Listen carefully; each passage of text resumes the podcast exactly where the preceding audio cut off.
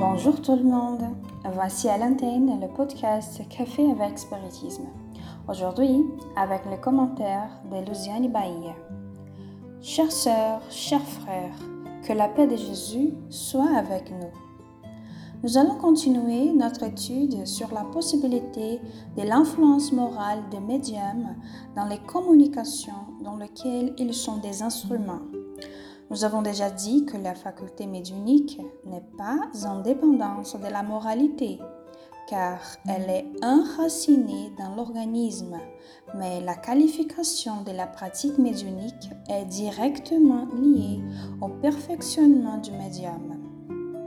Kardec, à la question 4 du chapitre en étude, qui c'est le chapitre 20, item 226 du livre des médiums, demande Il y a des médiums à qui il est fait spontanément et presque constamment des communications sur un même sujet, sur certaines questions morales par exemple, sur certains défauts déterminés. Cela a-t-il un but? Les esprits répondent sagement. Oui, et ce but est de les éclairer sur un sujet souvent répété ou de les corriger de certains défauts. C'est pourquoi à l'un, ils parleront sans cesse de l'orgueil, à un autre de la charité. Ce n'est que la sincérité qui peut leur ouvrir enfin les yeux. Il n'y a pas de médium mésusant de sa faculté, par ambition ou par intérêt, ou la compromettant par un défaut capital, comme l'orgueil, l'égoïsme, la légèreté, etc., qui ne reçoivent de temps en temps quelque avertissement de la part des esprits. Le mal est que la plupart du temps, ils ne prennent pas cela pour eux. Pour cette question, il y a une remarque du codificateur. Les esprits mettent souvent des ménagements dans leurs leçons. Ils les donnent d'une manière indirecte pour laisser plus de mérite à celui qui sait les appliquer et en profiter. Mais l'aveuglement et l'orgueil sont tels chez certaines personnes qu'elles ne se reconnaissent pas au tableau qu'on leur met sous les yeux?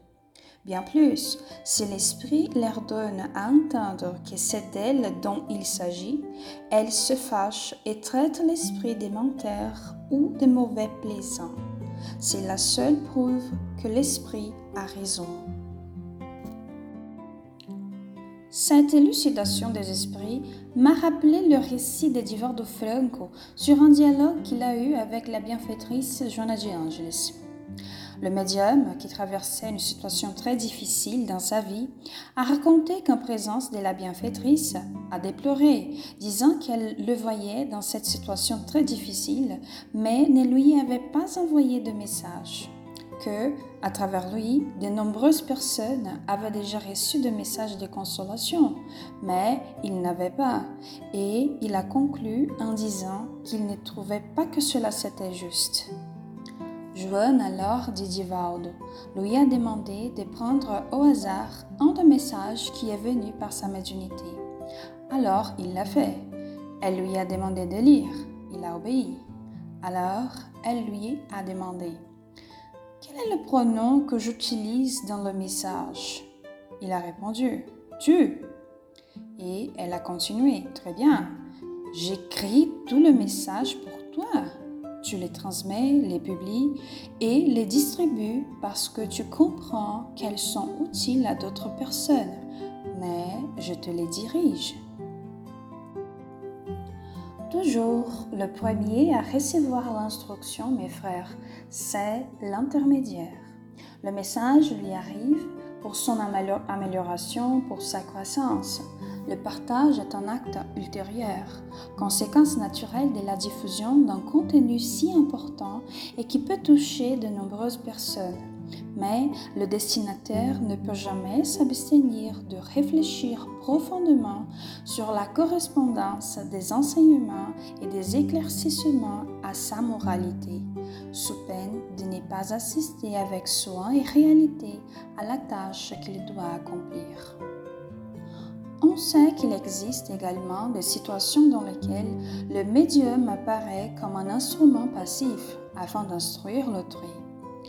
À propos de cela, les esprits dit que souvent ses avis et ses conseils ne sont pas dictés pour lui personnellement, mais bien pour les autres, auxquels nous ne pouvons nous adresser que par l'intermédiaire de ces médiums, mais qui doit en prendre sa part s'il n'est pas aveuglé par l'amour propre.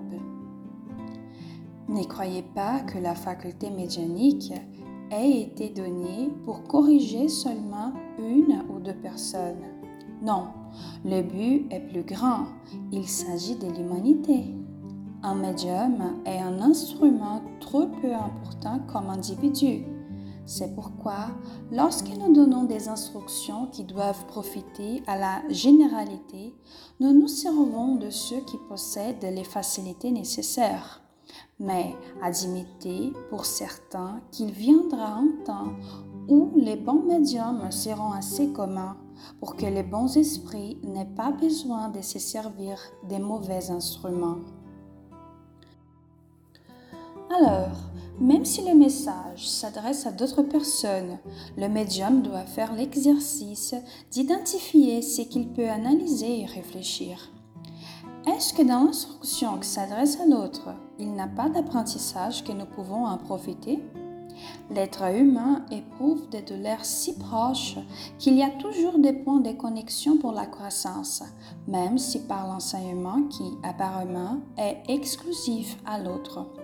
La vie relationnelle nous permet d'apprendre constamment avec les leçons que nous tirons des défis de nos frères.